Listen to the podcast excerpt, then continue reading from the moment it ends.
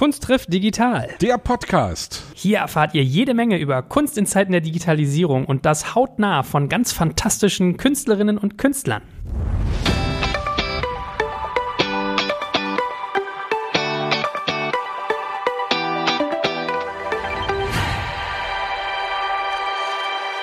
Heute haben wir einen Gast, einen weiblichen Gast und ich freue mich extrem drüber, weil ich sie schon seit den 90ern kenne. Annette Humpe war unsere Produzentin und sie hat, nachdem sie mit uns die ersten Platten produziert hat, eine junge Künstlerin produziert, nämlich äh, eine Band namens Lucy Electric. Wir haben die Protagonistin dieser Band heute hier. Ich bin total froh, dass du da bist. Hey, Lucy van Org, schönen guten Tag. Hallo, Tag ihr beiden, wie schön. Ihr Lieben, hier ist Joel von Digital Kompakt und jeder von uns geht einkaufen und shoppt online.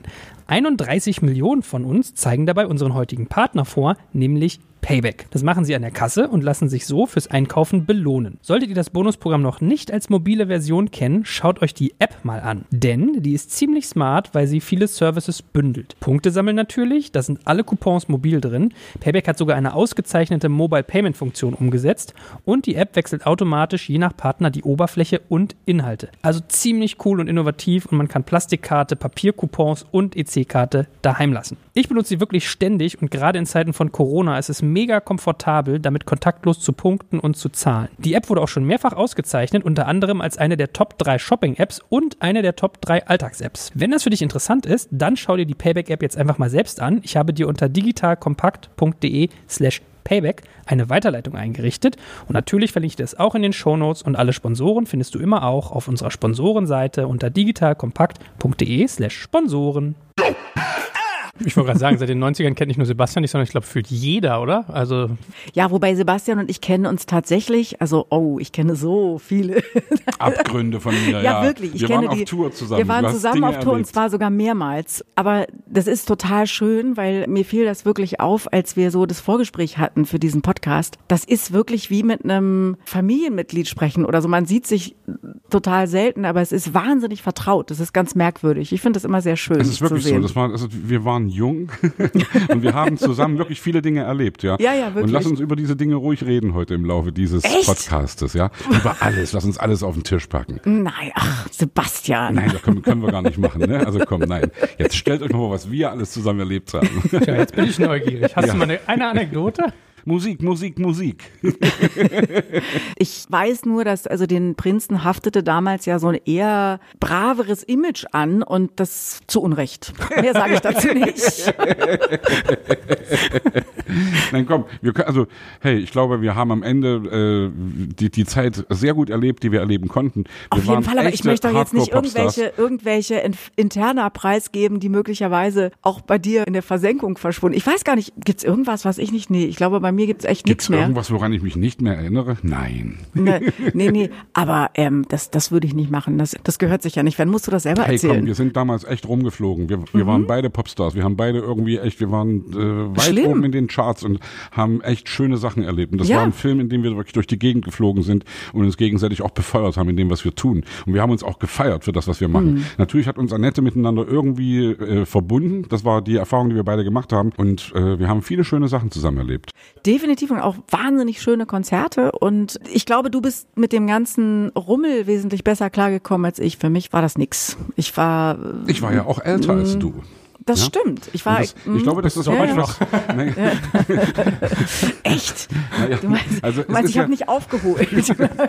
Nein, es ist ja wirklich so, dass du in, äh, wenn du zu jung bist, um diesen ganzen Wahnsinn zu erleben, kannst du da wirklich irgendwie bleibende Schäden davontragen. Oder kannst auf jeden Fall, du gehst damit wirklich nicht so cool um. Und ich will auch nicht sagen, dass wir damit cool umgegangen sind. Wir haben natürlich irgendwie alles mitgenommen, was mitzunehmen war damals. Und das war wirklich eine echt wilde, eine aufregende Zeit. Und ich möchte es, um, wie man so schön sagt, nicht missen. Nee, das ist richtig. Also ich glaube, es ist auch noch was anderes, ob du das als ähm, Mann in einer Männergruppe oder als exponierte Frau erlebst. Weil ähm, zumindest damals war es so, es ist ja heute immer noch so, aber ja, vielleicht hat sich ein bisschen, nee, hat sich ein bisschen gebessert. Ich glaube gar nicht. Ich glaube, es hat glaube sich gar nicht. übrigens. Ja, doch, ich weiß ich, glaube nicht. schon.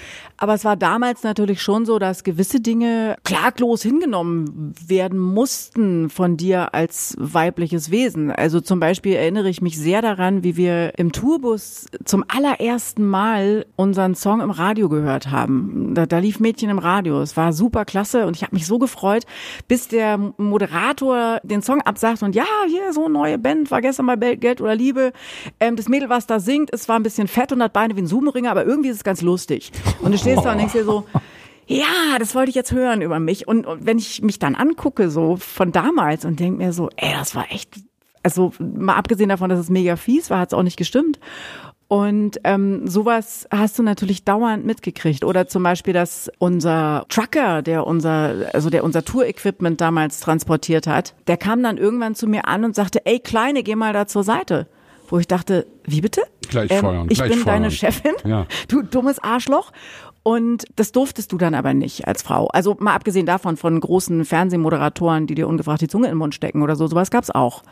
Und, ähm, und dem Radiopromoter, der daneben stand und sagte, oh, um Gottes Willen, du darfst jetzt nichts sagen, sag jetzt nichts. Und, und ich bin noch heute, also ich habe das lustigerweise dann später, ich habe ja jetzt, ich schreibe ja mittlerweile Bücher, ich habe das auch thematisiert in einem Buch, ähm, beziehungsweise in einer Kurzgeschichte von einem Buch. Man macht, also, also, oder Frau macht sich dann immer noch Gedanken, warum hast du damals nichts gesagt, warum hast du dich nicht gewehrt? Und ich finde es total hart, weil ich habe quasi die Schuldgefühle, die der hätte haben müssen. Der ist mittlerweile tot, deswegen sage ich dazu nichts mehr. Aber also mit sowas musst du dann halt klarkommen und mit vielen anderen Dingen und das war nicht schön. Also mal abgesehen davon bin ich einfach, glaube ich, nicht so ein, so ein massenkompatibler Mensch und das war alles ein bisschen viel und ich habe dann da auch ja aktiv gegengesteuert irgendwie, dass Lucy Electric dann nicht mehr so erfolgreich wurde. Aber trotzdem war es sehr schön. Also ich möchte das auch nicht missen. Ich mag mein Leben nur heute lieber. Ich frage jetzt mal suggestiv ein bisschen, äh, in, in der Hoffnung auf eine positive Antwort. Wir waren doch aber eigentlich ganz charmant zu dir. Nein, ihr wart entzückend. Also Also, von euch, also ich um da- Himmels Willen. ja. Nein, nein, nein, nein, nein. Also von euch will ich da überhaupt nichts. Äh,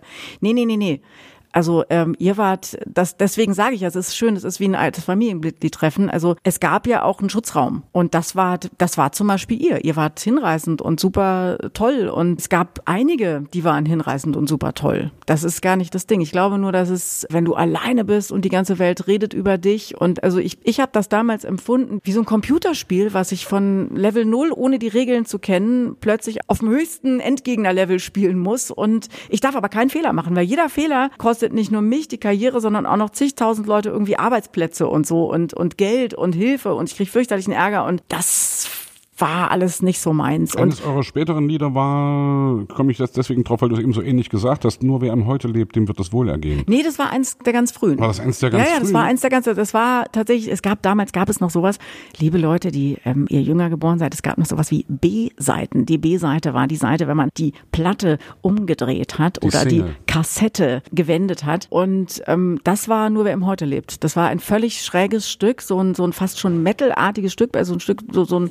ein Techno-Stück mit Metal-Gitarren, mit einem Gedichttext von François Villon. Hm, War schön. Ja, und ich meine, ganz ehrlich, also wenn man heute noch irgendwie sagt, äh, komm doch mal rüber, Mann, ich glaube, die Leute verenden, beenden den Satz, ne? Oder weil ich ein Mädchen bin, kriegst du ganz oft so als Antwort. Also das ist ja irgendwie auch so ein Ding. Du bist ja, Ja. Popkultur richtig geworden. Ja, das, das ist ja auch total schön. Also da, da bin ich ja auch ähm, super froh drüber und dankbar für. Nur wie gesagt, das ist alles sehr, sehr lange her. Lasst uns über heute reden. Richtig, richtig. Was ich dich nämlich dazu mal fragen wollte, so als Brücke, äh, ich habe dieses Lied aus der Ferne, für mich war das mal sehr stark auch mit Bravo verknüpft, weil, glaube ich, auch auf diesen Samplern drauf war, wenn ich mich richtig entsinne. Ne? Ja, ja. Ich habe das immer als so ein bisschen oberflächlich quatschig wahrgenommen und neben dich mit viel, viel mehr Tiefgang war. Warst du da auch in dieser Zeit so ein bisschen so, dass du, äh, also hat das einfach deine Jugend wieder gespiegelt oder hat man euch dich auch so ein bisschen gesteuert? Wie war das? Nee, du wirst lachen. Also ich glaube, das ist im Übrigen auch ein Grund, also mal abgesehen davon, dass ich also wirklich aktiv alles gemacht habe, unbewusst, um dann später nicht mehr so erfolgreich zu sein, sind Mädchen und Süßer, also die beiden wirklichen Hits, die Lucy Electric gehabt hat, die einzigen wirklich 100% fröhlichen Stücke, die ich je gemacht habe. Also ich bin aus dem Grunde meines Herzens ein,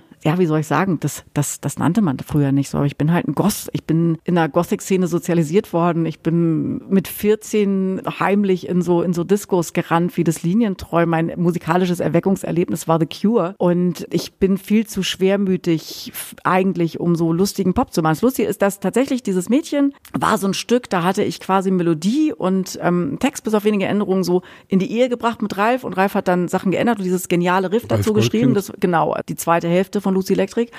Und das ist tatsächlich genau so in so einem ganz oberflächlichen Moment in der U-Bahn mal entstanden. So, das, das habe ich so runtergeschrieben und hatte das so im Ohr und dachte, ja, super. Und das war überhaupt nicht repräsentativ, aber das geht ja ganz vielen so. Und trotzdem, ich finde es auch nicht schlimm. Also weißt das du was? Ist also so ich habe dieses Lied eigentlich übrigens nie, also natürlich ist es ein fröhlicher Popsong, aber ich habe dieses Lied inhaltlich eigentlich auch immer ein bisschen als ein selbstbewusstes, weil ich ein Mädchen bin, ich will jetzt nicht sagen ein emanzipatorisches Lied, aber schon mhm. irgendwie in die Richtung gehend. Also nicht irgendwie Licht unter Chef stellen, sondern einfach sagen, hey Baby, weil ich ein Mädchen bin, weißt du? Und das Nein, also immer das eher mit breiter Brust sozusagen. Heute muss ich dir recht geben, mit 14 oder 16, die ich damals war, war hatte ich den Tiefgang glaube ich noch nicht. Viele Jungs haben das auch gehasst damals einfach. Aber also natürlich, nee, das, das war auch so. Also ich, was mir damals wichtig war daran, war halt ein anderes Bild von Weiblichkeit zu geben. Ich war, ja. ich war genervt davon, dass du nur ein, also quasi, dass du als stark und selbstbewusst wahrgenommen wurdest, wenn du so warst wie, ja, das, das, das, das nannte man früher Emanze, was echt fies ist, weil mhm. ähm, ich bin heute diesen Frauen, die das durchgekämpft haben, wahnsinnig dankbar. Früher,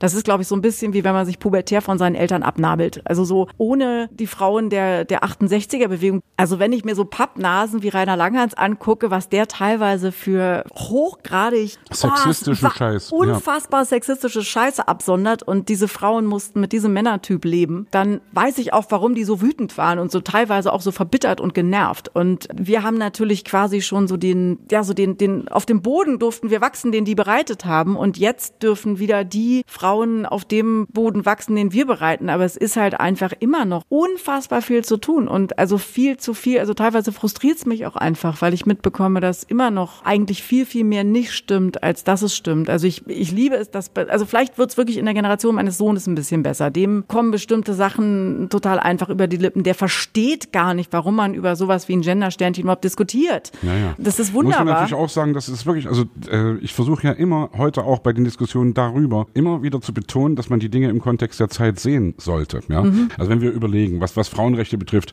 seit über 100 Jahren dürft ihr wählen, um es mal so ganz hart zu sagen. ja. Und das ist für uns heute natürlich eine totale Normalität. Und viele Dinge sind bereitet worden, du hast es eben gesagt, nicht erst durch die 68er-Generation, sondern eben schon viel, viel früher. Und natürlich sind viele Sachen, kommen uns heute total scheiße vor, die damals irgendwie erkämpft worden sind. Weißt du, wie ich meine? Ja, ja, ja, das, das ist ja das, was ich meine. Das ist aber natürlich, das war zum Beispiel was, was ich in dem Alter noch nicht gesehen habe. Also, weil da habe ich das einfach als total selbstverständlich wahrgenommen. Und ich hatte auch wirklich das Gefühl und ich habe auch immer noch das Gefühl, dass in der Generation, also ich bin jetzt 49, ja, also das heißt so in dieser, ja, in diesen Jahrgängen, sagen wir zwischen geboren 69 bis 75 oder so, da habe ich wirklich das Gefühl, dass Männer anders mit Frauen umgehen. Ich habe, das war vielleicht mal so eine, so eine kleine Lücke, wo die Klischees sich so ein bisschen aufgeweicht haben. Ich habe auch das Gefühl, dass da die Homophobie nicht ganz so schlimm ist wie ähm, davor und danach und dass auch viele andere Dinge irgendwie. Ich weiß nicht, vielleicht waren wir einfach zu viel mit dem drohenden Atomkrieg beschäftigt, um uns Gedanken darüber machen zu müssen, was eine Frau nicht zu tun hat oder was. Also ich, ich habe keine, also ich habe dafür keine Erklärung. Aber ich hatte zumindest das Gefühl, bis ich ein Kind bekommen habe, eigentlich ist alles, was,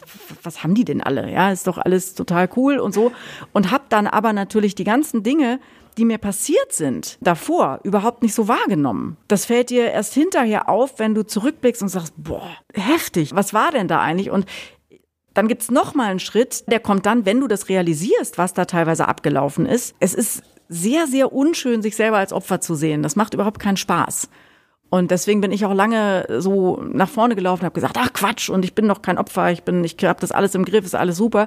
Und sich dann eingestehen zu müssen, dass die Dinge eben teilweise beschissen sind und dass äh, du Opfer bist von Diskriminierung, beziehungsweise dass äh, Menschen nur weil sie einen anderen Chromosomensatz haben, bestimmte Privilegien haben, dann, ähm, dann tut es weh, weil es einfach ungerecht ist. Und ich bin, ähm, ja, da muss man dann meinen Mann dazu fragen. Ich werde sehr, sehr, sehr ungehalten, wenn man mich ungerecht behandelt. Aber hast du denn einen guten Umgang gefunden, mit anderen Leuten darüber zu reden? Weil was ich beobachte, also ich meine, es ist ja diese MeToo-Geschichte, also ich weiß gar nicht, wie man es nennen soll, diesen, diese Entwicklung, ja, ist ja im vollen Gange.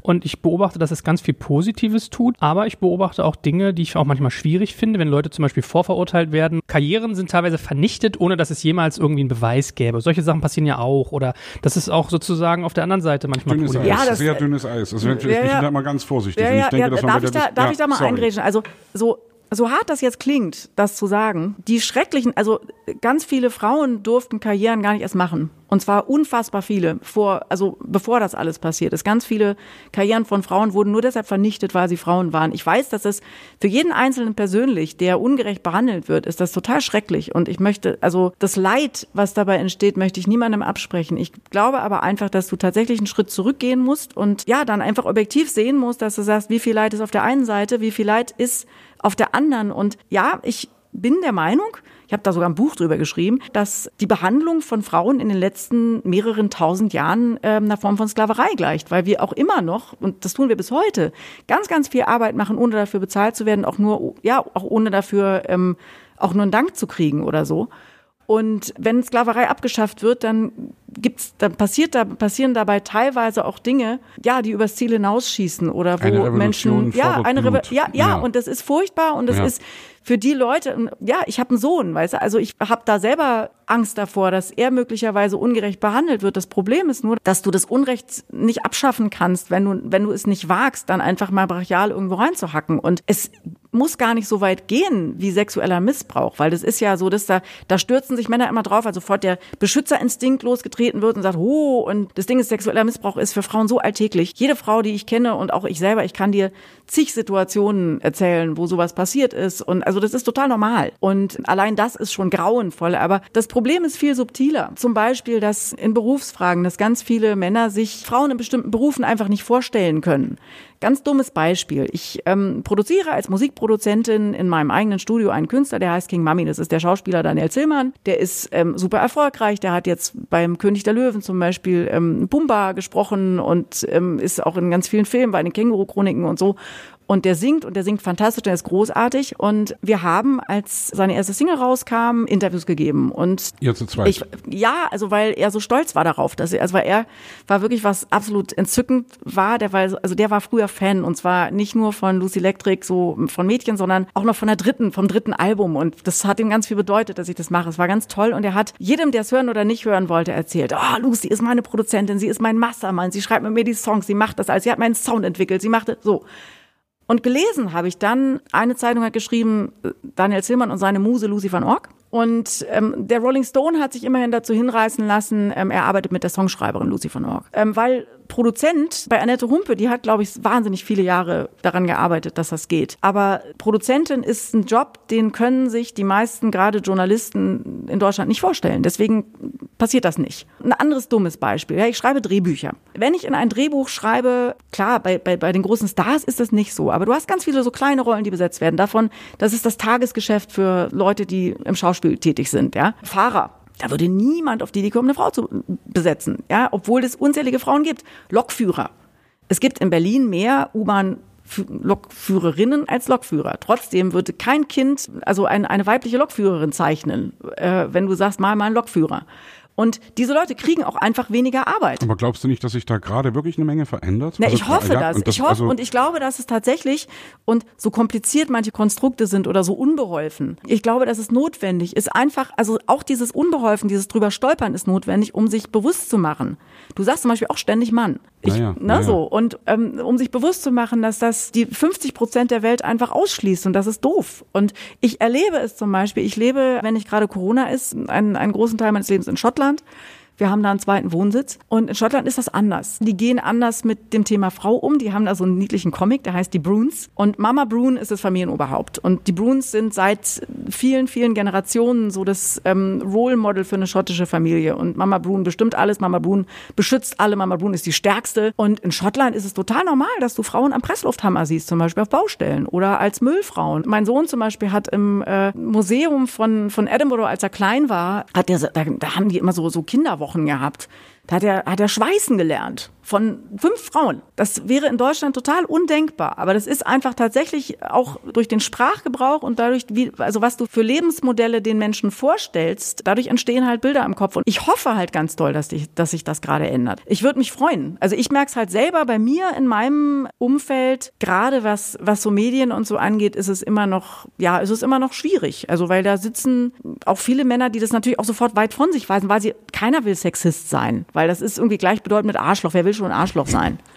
Weißt du? Na, ich überlege gerade, also ich habe meiner, mit meiner Frau, weiß ich noch, die hatte ein diebisches Grinsen im Gesicht, als sie damals unsere Küchenplatte mit einer Stichsäge ausgesägt hat. Das war das erste Mal, die hat das nie gemacht. Ich habe es ihr beigebracht, die hat gebohrt, Schlagbohren in die Wand und so. Und trotzdem ist es heute noch so, wenn es ein Regal anzubohren gibt, sagt die, oh, kannst du das machen, das ist mir zu laut. Das heißt, ich habe bei der ganzen Geschichte, die du gerade erzählt hast, oder den Geschichten überlegt, rufen Frauen das auch nicht so ab und ist das dann vielleicht auch wieder sozusagen sexistisch begründet, dass wir ihnen diese Rollenbilder nicht zeigen, sie deswegen gar nicht auf die Idee kommen. Also wenn ich für meine Tochter Playmobil kaufe zum Beispiel, für Mädels gibt es immer Unterwasserwelten mit Meerjungfrauen und Feen und Nixen und so, ja. Ja, scheiße, ähm, und genau irgendwie lila und blau und was weiß ich. Also ich, ich lese gerade zur Zeit oder habe gerade gelesen, voller Freude, das letzte Margarete Schokowski Buch. Und sie hat zum Beispiel, ich komme deswegen wegen der Stichsäge drauf. Also sie wohnt irgendwie außerhalb von Berlin, irgendwie in Brandenburg und hat da einen Kamin mit ihrem Mann zusammen. Und ich hoffe, ich bringe jetzt nichts durcheinander, aber ich glaube, es war irgendwie so. Sie hat eine Lehre gemacht als Kettensägen. Also sie hat eine Kettensägen gelernt, ja. Geil. Und hatte dann richtig und hat das so geil beschrieben, wo ich echt auch gedacht habe, ey, das ist doch der richtige Wind. Und wenn wir genau diese Plattitüden mal außen vor lassen, also wenn deine Frau heute zu dir sagt,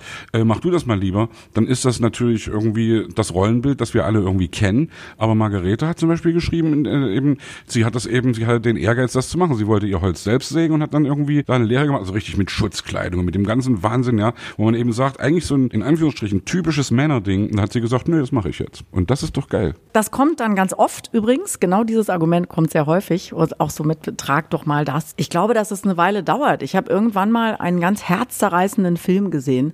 Da war ich noch dazu schwanger. Das heißt, ich musste dann wirklich so, war dann so hormonüberflutet, dass ich echt heulen musste. Das war ein Film über einen Bären, der irgendwie 20 Jahre lang in so einem ganz kleinen Käfig eingesperrt wurde. Und dann haben die Helfer den aufgemacht. Und dann hat sich dieses riesige super gefährliche Tier nicht aus diesem Käfig getraut, weil der überhaupt nicht wusste, was ihn erwartet. Der war, der war total ängstlich. Der konnte da überhaupt nicht. Und das war so furchtbar und so herzzerreißend. Und ich glaube, dass das ganz oft so ist, dass du, wenn du in eingefahrenen Bildern groß wirst, wenn du als Sklave groß wirst, das klingt jetzt ganz dramatisch oder ganz pathetisch. Wir, also wir haben hier noch den, auch wirklich als Frauen, auch noch wirklich den goldenen Löffel im Arsch, ja, wenn ich zum Beispiel an Indien denke oder mhm. so. Aber wenn du als, als Sklave groß wirst, hast du es verdammt schwer, dir klarzumachen, dass dir alles offen steht. Und du hast es auch verdammt schwer, dich bestimmte Dinge zu trauen. Ich erlebe das ja selber. Das ist zum Beispiel, ich programmiere alle meine Musik selber. Ich habe ein eigenes Studio, ich beherrsche die gesamte Technik. Ich habe keinen Techniker oder irgendwas, auch keine Technikerin. Das gibt es relativ selten. Die einzige, die ich noch kenne, die das ebenso macht, ist Nicola, die ähm, das Mastermind von Lying von der Band. Hm. Und bei Nicola, und wir waren mit Lying auf Tour mit King Mummy. Und Nicola wurde immer immer angesprochen von allen, die so auch von den Journalisten, ne? Die haben irgendwie, auch wenn man das bei Wikipedia lesen kann natürlich, dass sie das alles macht. Sie ist die Produzentin von dem ganzen Spaß und ähm, sie wird immer angesprochen. Sie sagt, ach ja, und euer Schlagzeuger, der macht die Songs, ne? Und also es gibt den einen Mann in der Band und der macht das bestimmt. Weil das kann ja gar keine Frau machen. Und ich glaube, wenn du als Mädchen das immer wieder hörst, ich war halt irgendwann einfach genervt. Also ich, ich bin mehr oder weniger so verunfallt dazu gekommen. Mich musste so das Schicksal dazu stoßen, dass ich mich das getraut habe. Ich habe immer auch schon als ganz junges Mädchen damals noch auf dem Atari Songs programmiert und so. Und es war aber immer so, dass klar war, dass also Jungs können das auf jeden Fall besser. Das kann gar nicht sein. Ja, so also, also das, das wurde einem suggeriert. Das hat man dann auch so genommen als Mädel und dann hat man halt die Jungs machen lassen, obwohl man eigentlich selber dazu in der Lage gewesen wäre. Und irgendwann habe ich dann zum ersten Mal versucht, so ein, so ein kleines Soloprojekt zu starten. Da hatten wir dann als, als Co-Produzenten Gonzales angeheuert. Und dann hat mein damals wirklich bekloppter Manager, wie ich dann später, Jahre später erfahren habe. Das Problem ist, ich habe keinen Kontakt zu Gonzales. Ähm, deswegen, es tut mir total, der hat mich dann sogar öffentlich gedisst, weil er gesagt hat, ich habe gesagt hat, ich habe ihn nicht bezahlt. Ich habe dann tatsächlich mitbekommen, dass mein Manager, der mich dann auch abgezockt hat, dem kein Geld gegeben hat. Und der ist dann irgendwann gegangen, was ich auch verstehen konnte ähm, im Nachhinein. Und ähm, ich stand ohne Produzenten da. Also lieber Gonzales, wenn du das jetzt hörst, solltest du das jemals hören, sollte ich dir noch Geld schulden. Ich möchte es dir gerne zurückzahlen. Ich habe keinen Kontakt mehr. Aber auf jeden Fall stand ich dann alleine da im Studio, ohne Produzenten. Da war aber noch diese Single, die ich produzieren musste. Aus der Not eine Tugend gemacht. Genau, und, und dann, und ja. dann habe ich äh, gesagt, scheiße, ich kann es ja mal selber probieren. Und dann waren da diese zwei Techniker im Studio, die mich angeguckt haben und gesagt, was du? Und dann habe ich es probiert und habe das gezeigt, was ich konnte. Und dann guckten die mich mit so und dann war ich auf einmal Gott. Also eine Frau, die das kann. Wow! Und wo ich dachte, jeder Idiot, der, also jeder mittelmäßige Wald- und Wiesenproducer hätte das gekonnt, was ich damals konnte. Also ich konnte wirklich kaum was, ja. Aber wenn das eine Frau dann macht, dann ist es wieder ganz, ganz toll. Und da kommt man dann wieder zum nächsten. Da gab es ein ganz tolles Interview mal mit Anke Engelke. Die wird als Frau immer suggeriert, dass du die Einzige sein musst dass du die Einzige bist. Also wenn es schon eine Frau in der Comedy gibt, dann kannst du ja froh sein, dass du das bist, ja, so. Oder wenn es schon eine Produzentin gibt, dann kannst du ja froh sein, dass du das bist, die man mhm. kennt und nicht die andere. Zu sagen, es gibt 100.000 männliche Comedians, es gibt 100.000 männliche Produzenten, warum darf es nicht 100.000 weibliche Produzenten geben? Und das ist aber tatsächlich so ein, so ein Ding, das wird auch geschürt. Das wird auch natürlich, das wurde auch von den Müttern geschürt, das wird von den Vätern geschürt und dich daraus zu befreien aus diesem ganzen Netz, das dauert. Das wird wahrscheinlich auch noch Generationen dauern und ich glaube, du kannst als Mann gar nicht anders als dich bisweilen sexistisch verhalten. Das Einzige, was ich finde, was fair wäre, und das ist das, was mir tierisch auf den Sack geht. Ich würde mich freuen, wenn Männer zuhören und einfach es akzept oder respektieren würden, wenn du sagst, guck mal, das war sexistisch und nicht anfangen, mir dann zu erklären, dass das gar nicht sein kann oder dass sie doch gar kein Sexist sind oder dass sie und, und nicht zuhören. Und ich glaube, das ist eigentlich bei den meisten Formen von, von Diskriminierung so. Dass es eigentlich wichtig ist, dass du als privilegierte Gruppe einfach mal zuhörst und die Fresse hältst. Ich wollte gerade sagen, es ist so ähnlich wie bei Rassismus, weil wir sagen mhm. alle von uns selbst, hey, wir sind doch keine Rassisten und am Ende müssen wir uns leider eingestehen, dass wir es alle irgendwie in uns tragen. Ja. Und dass wir alle irgendwie diese unangenehme Tendenz schon beherbergen in uns selbst. Und wir müssen es reflektieren und das ist, glaube ich, genau der Punkt. Und, ich, ich, und selbst also, wenn wir diese Tendenz nicht in uns tragen, wir tragen sind sie, wir trotzdem rassistisch, weil wir das Privileg in uns tragen. Und das ist, glaube ich, der Unterschied. Also du wirst quasi schon rassistisch verhalten, wenn du nur mit, mit jemandem, der eine andere Hautfarbe hat, äh, in, in einem Raum bist. Du wirst anders behandelt. Das ist halt so. Und deswegen verhältst du dich so. Und deswegen ist es halt total wichtig, zumindest es zu versuchen. Also ich glaube, ich habe auch schon Millionen von Fehlern gemacht. Und auch selber würde ich irgendwie hoffentlich nie äh, von mir behaupten müssen, ich sei aktiv Rassist. Aber passiv Rassist hm. ist man, glaube ich, automatisch, wenn du weiß bist. Dann, dann bist du das. Ich glaube einfach auch, dass das ein Thema ist, was man nicht nachempfinden kann, wenn man nicht in den Kleidern steckt. Also ich erzähle mal diese Geschichte. Es gibt ein afrikanisches Volk, wo der Mann, äh, ich glaube, für eine Woche in den Kleidern seiner Frau laufen muss, bevor die heiraten, damit er nachempfindet, wie ihr Leben ist und mit welchen Widrigkeiten sich auseinanderzusetzen hat. Und ich erinnere mich auch, dass unsere Designerin, die Anne,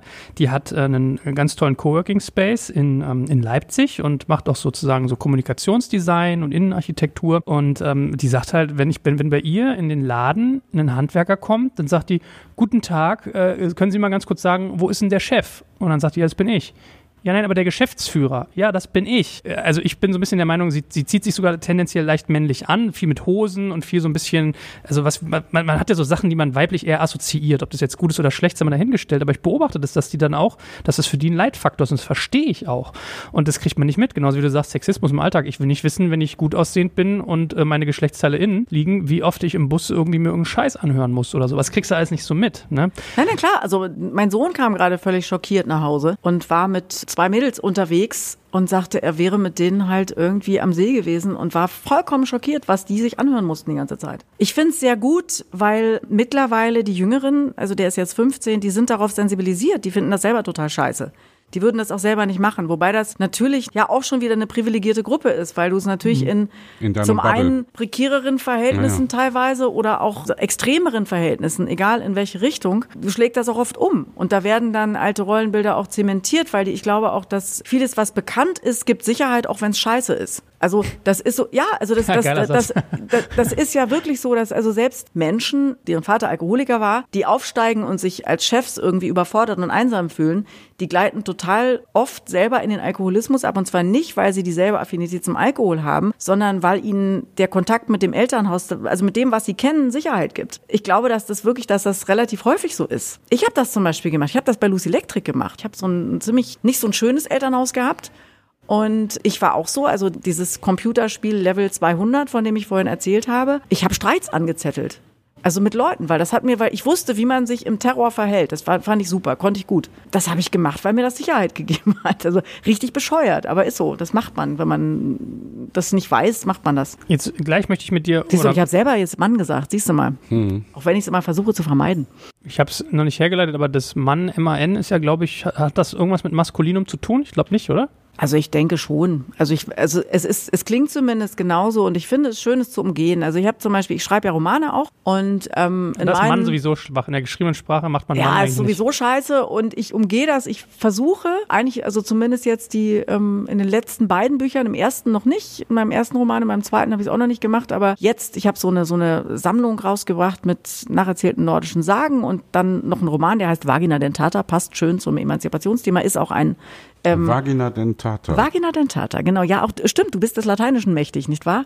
Dentata hab, ist äh, der, der ja, Dentist. Der na, naja, der Dentatus, Dentata, Dentatum heißt äh, bezahnt. Ja. Und ähm, ist tatsächlich ein, auf jeden Fall, um das abzuschließen, das sind beides Bücher, die sind komplett in äh, genderneutraler Sprache geschrieben, aber so, dass du es nicht merkst. Mhm. Das heißt, ich habe schon viel Hirnschmalz darauf verwandt, die Sätze so zu formulieren, dass du einfach ein, ein anderes Bild hast. Also ich habe zum Beispiel bei den nordischen Sagen nicht immer gesagt, die Götter wollen, sondern ich habe das Wort Gottheit verwendet.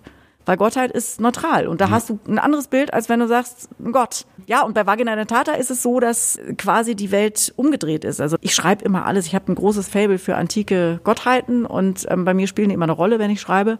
Da ist es so, dass quasi ein Fluch im babylonischen, äh, äh also im Zeitalter der babylonischen Zivilisation, ähm, den Frauen ihre eigentlich angestammte Herrschaftsposition dadurch geraubt hat, dass ein babylonischer Priester den Frauen ihre Zähne weggezaubert hat, die sie eigentlich vorher hatten, also an der Stelle, wo sie ihn am meisten nützen. Das heißt also kurzum, die Frauen waren körperlich so mächtig, wie jetzt der Mann körperlich mächtiger ist. Und ähm, dieser Fluch wird halt durch einen bekloppten Zufall aufgehoben und alles, also auch die ganze Vergangenheit hat sich gedreht. Das heißt, wir haben ein Matriarchat und die Frauen verhalten sich natürlich genauso scheiße wie die Männer.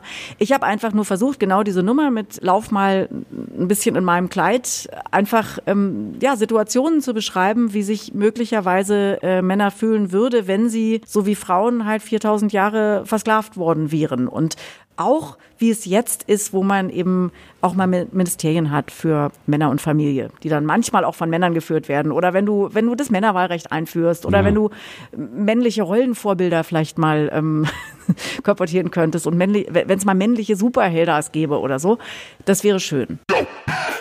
Ihr Lieben, hier ist Joel von Digital Kompakt und heute möchte ich euch kurz von unserem Partner MyMüsli erzählen. Was Lucy van Org nämlich an Kreativität im Musikbereich mitbringt, könnt ihr dort in Sachen Müsli ausleben. Denn wusstest du, dass du dir bei MyMüsli dein ganz persönliches Lieblingsmüsli oder Lieblingsporridge aus über 80 verschiedenen Zutaten mixen kannst? Ich kenne die Gründer von MyMüsli seit über 10 Jahren und wenn ich mich richtig erinnere, haben sie mir mal erzählt, dass sich so 566 Billiarden verschiedene Müslis mixen lassen. 566 Billiarden. Du kannst dort nämlich echt kreativ sein und zwischen Quinoa Flakes, Joghurt Orangen Crunchy, Cranberries, Goji-Beeren, Kokosschocks, Brownie-Keksen, Salted Caramel Crisps, Espresso-Schocks oder Schokoherzen und vielem, vielem mehr auswählen. On top kannst du dir das Design der Müsli-Dose aussuchen und deinem Lieblingsmüsli einen Namen geben. Mein Lieblingsmüsli, also eins der zahlreichen, heißt Schokoholic mit dem Design Art und besteht aus Kakao Quinoa Crunchy, Blaubeerschocks, Kakaosplittern und Chocolate Boons. Und das finden wir so geil, dass wir das jedem Gast bei Kunsttrift Digital auch schenken. Da haben wir wirklich eigene My Müsli Müslis, die wir verschenken. Aber zur Sache, mixt jetzt dein Lieblingsmüsli unter der Weiterleitung digitalkompakt.de slash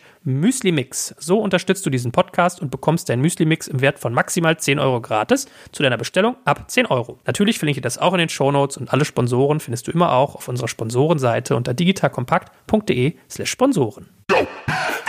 Und abschließend für mich so als Frage, was ich vorhin so einleiten wollte, was dann glaube ich ja auch bei Sebastian ein bisschen die Nackenhaare aufgestellt hat, also dieses Thema, es gibt auch Kollateralschäden, wenn sich sozusagen sowas positiv wendet oder wenn man sagt, ich möchte gerne diesen Missstand auflösen, kam bei mir an, dass du gesagt hast, ja, okay, aber guck mal, hier so Zeitachse groß, Sklaverei der Frau, das wird jetzt aufgehebelt, da passieren auch blöde Sachen. Und gleichzeitig beobachte ich auch in der Gesellschaft oft, dass viele Leute so ein bisschen genervt sind, ach, müssen wir jetzt auch Bürgerinnensteig sagen oder was? Ne, das ist mhm. ja so, was ich oft höre. Und deswegen würde mich mal deine Strategie interessieren.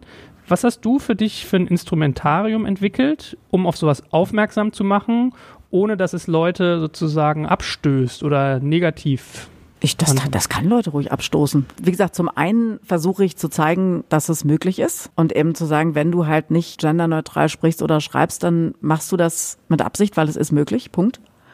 Und zum anderen, ich muss mich als diskriminierte Minderheit nicht bemühen, irgendwas durchzusetzen, sondern ich muss darauf zeigen, sagen, du Arschloch, guck in den Spiegel. Weil ich finde, wenn du jemanden diskriminierst und das tust du, dann bist du an der Reihe die Diskriminierung aufzuheben. Also ich fordere immer, mein Lieblingsfilm ist ja Django Unchained. Ja, also absolut, mhm. was das angeht. Ich, also ich weiß nicht, wie es beim, beim Thema Rassismus ist. Da muss man, ich habe, ich bin von Rassismus nicht betroffen, das kann ich nicht sagen. Ich finde nur, dass Django Unchained gerade was ähm, Diskriminierung von Frauen angeht, ein unglaublich weiser Film ist, weil die Mechanismen einfach so klar werden, dass du sagst, du brauchst privilegierte Menschen an deiner Seite, die mit dir kämpfen, die die Türen öffnen, sonst schaffst du es nicht. Du brauchst privilegierte Menschen, die mit dem Finger auf die anderen zeigen und sagen, schämt euch. Das ist scheiße, was ihr da macht. Und ich, ich bin unfassbar dankbar für jeden Mann, der in den Spiegel guckt und sagt, ähm, ich mache bestimmt noch eine Menge Scheiß, aber ich sehe ein, dass ich privilegiert bin und ich möchte das gerne ändern, weil das ist ungerecht, das ist Kacke.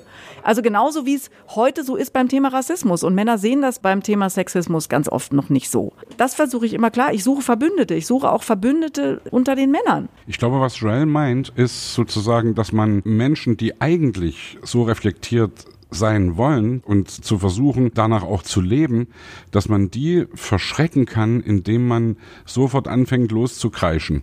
Weißt du, wie ich das ja, meine? Aber, das, aber das ich muss nicht darauf Rücksicht nehmen, ob ich die verschrecke, weil ich bin. Aber weißt also, du, es geht doch am Ende, entschuldige um bitte.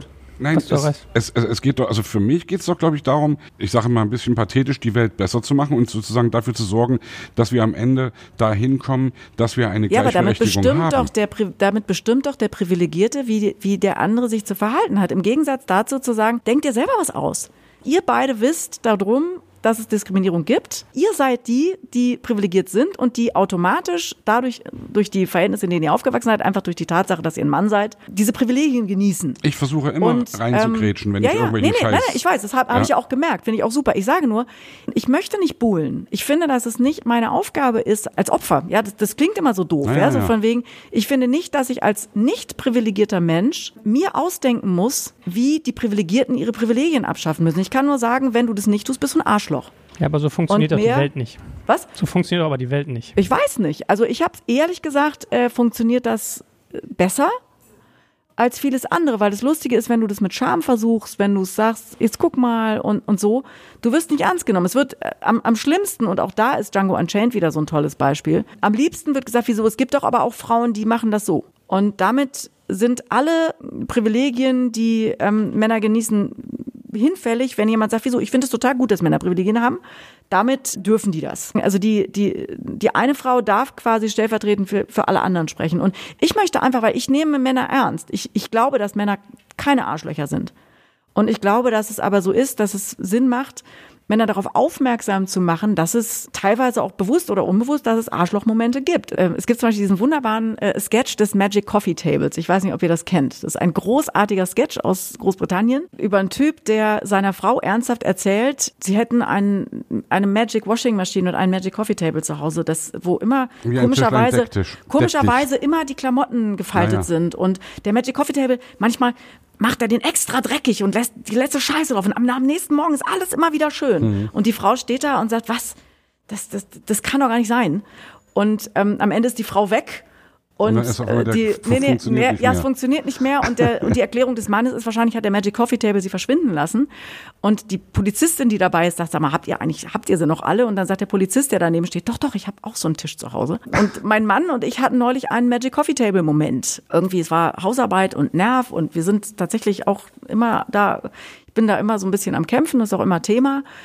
Und dann war er völlig genervt. Da meinte ich, ey, wenn du das nicht packst, da deinen Teil zu machen, dann weiß ich nicht, was wir machen. Aber also irgendeine Putzkraft bringt's auch nicht, weil das, ähm, die kommt einmal die Woche und dann, also du musst jeden Tag was machen und so. Und dann meinte er, na, wie war denn das noch früher? Also da, so, wir hatten doch mal eine Putzkraft und da war das doch auch nicht so schlimm. Da mussten, mussten wir doch auch weniger machen. Nee, dann musstest du weniger machen. Naja. Weil, naja. Und da hat er sich fürchterlich geschämt und hat gesagt, äh, also Ganz oft machen Frauen das automatisch und Männer merken es nicht. Und das, also in diese Falle sind wir teilweise auch getappt. Das ist ganz normal. Aber da muss ich ja auch mal äh, sozusagen, na, Lanze brechen will ich nicht sagen, aber ich habe diesen Konflikt auch mit meiner Frau. Es ärgert sie regelmäßig.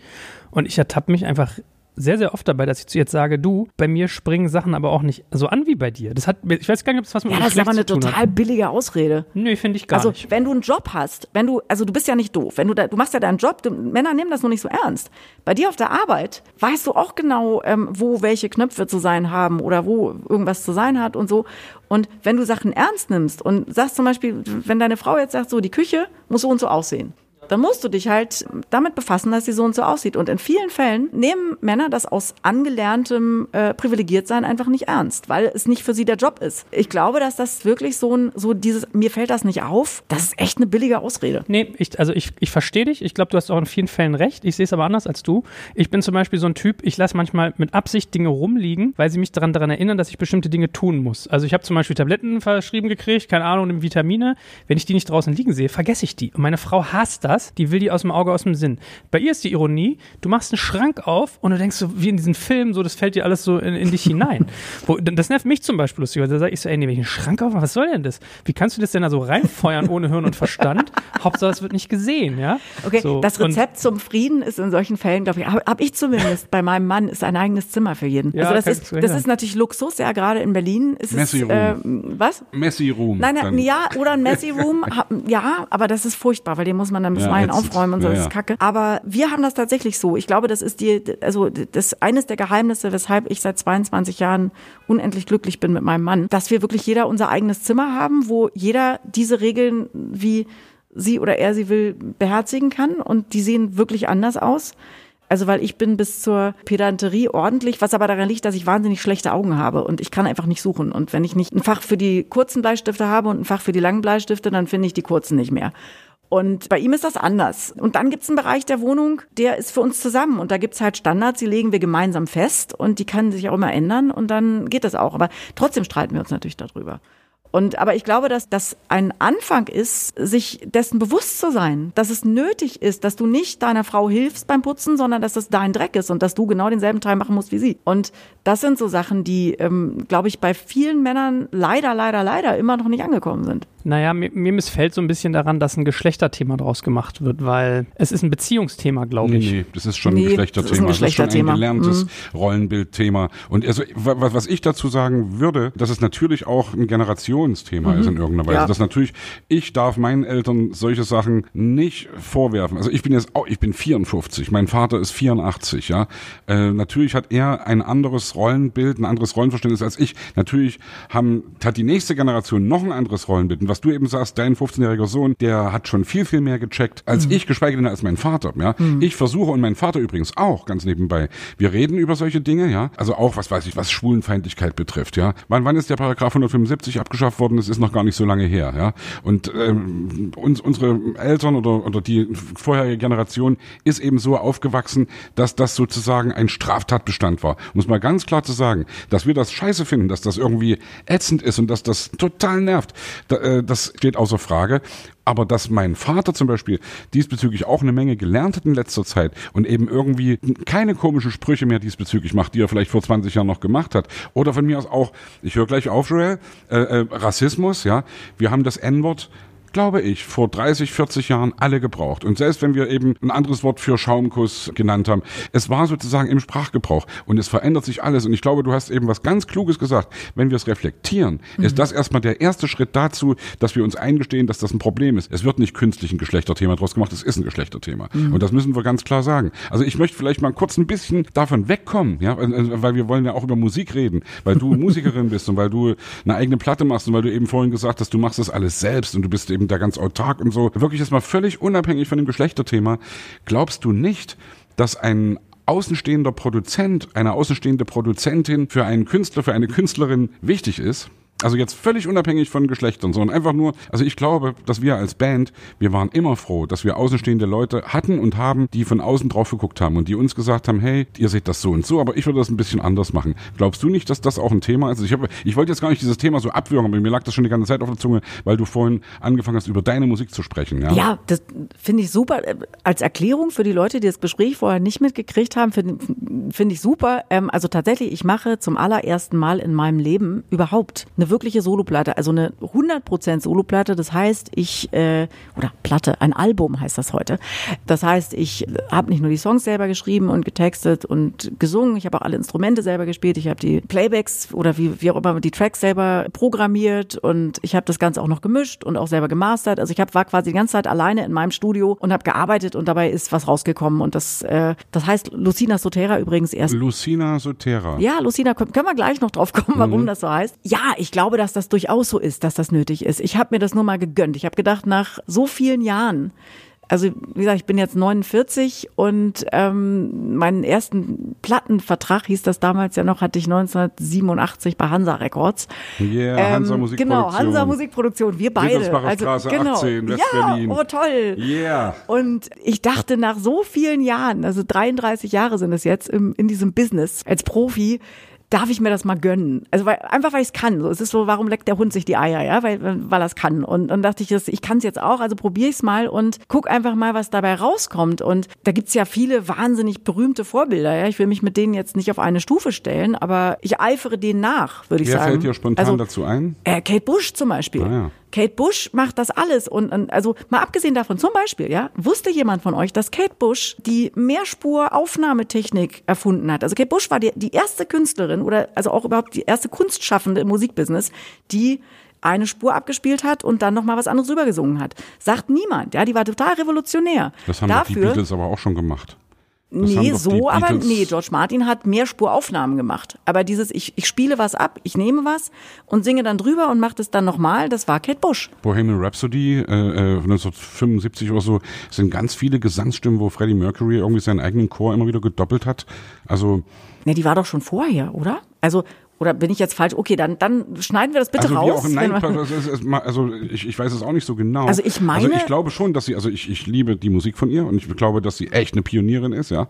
Und äh, also wie hieß sie? Wuthering Heights, die, die, die ja, ja, große genau. Platte von mhm. ihr, ja. Mit hier äh, Also ich meine das, ich meine gelesen zu haben, okay, alle Leute sollen mich jetzt steinigen, bitte, denn äh, wenn ich irgendwas Falsches erzählt habe. Ist ja eigentlich nicht wichtig. Ja, ja. Das Wichtige ist ja, dass sie sozusagen experimentiert hat und versucht hat. Ja, ja, hat, genau. Ne? Und, und also die ist da zum Beispiel wahnsinnig vorbildlich.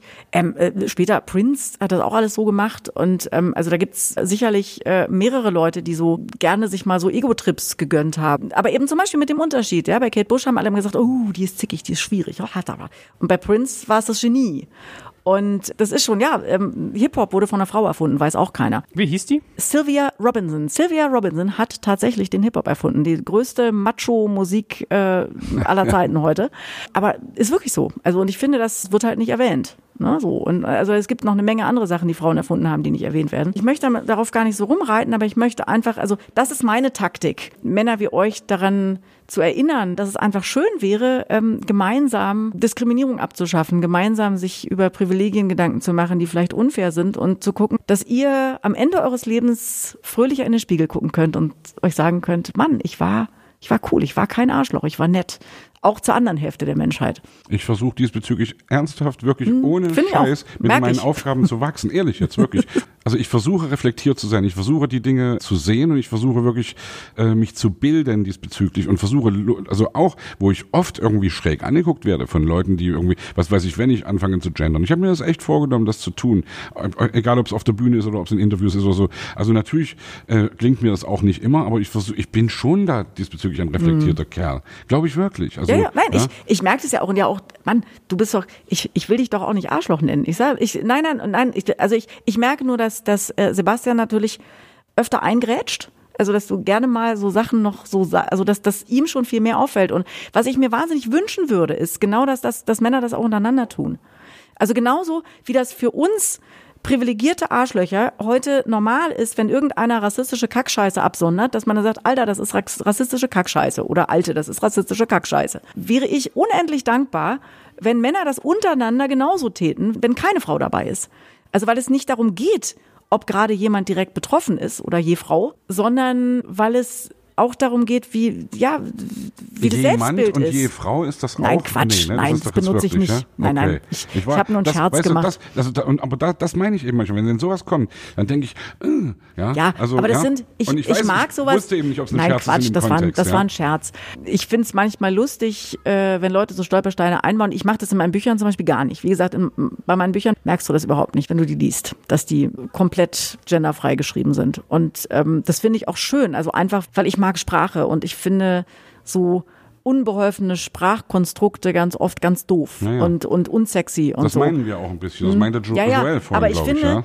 ich finde, dass immer noch das Stolpern über ein unbeholfenes Sprachkonstrukt besser ist, besser als, ist, als ganz wenn, als wenn Naja. äh, eine Schauspielerin keinen Job kriegt.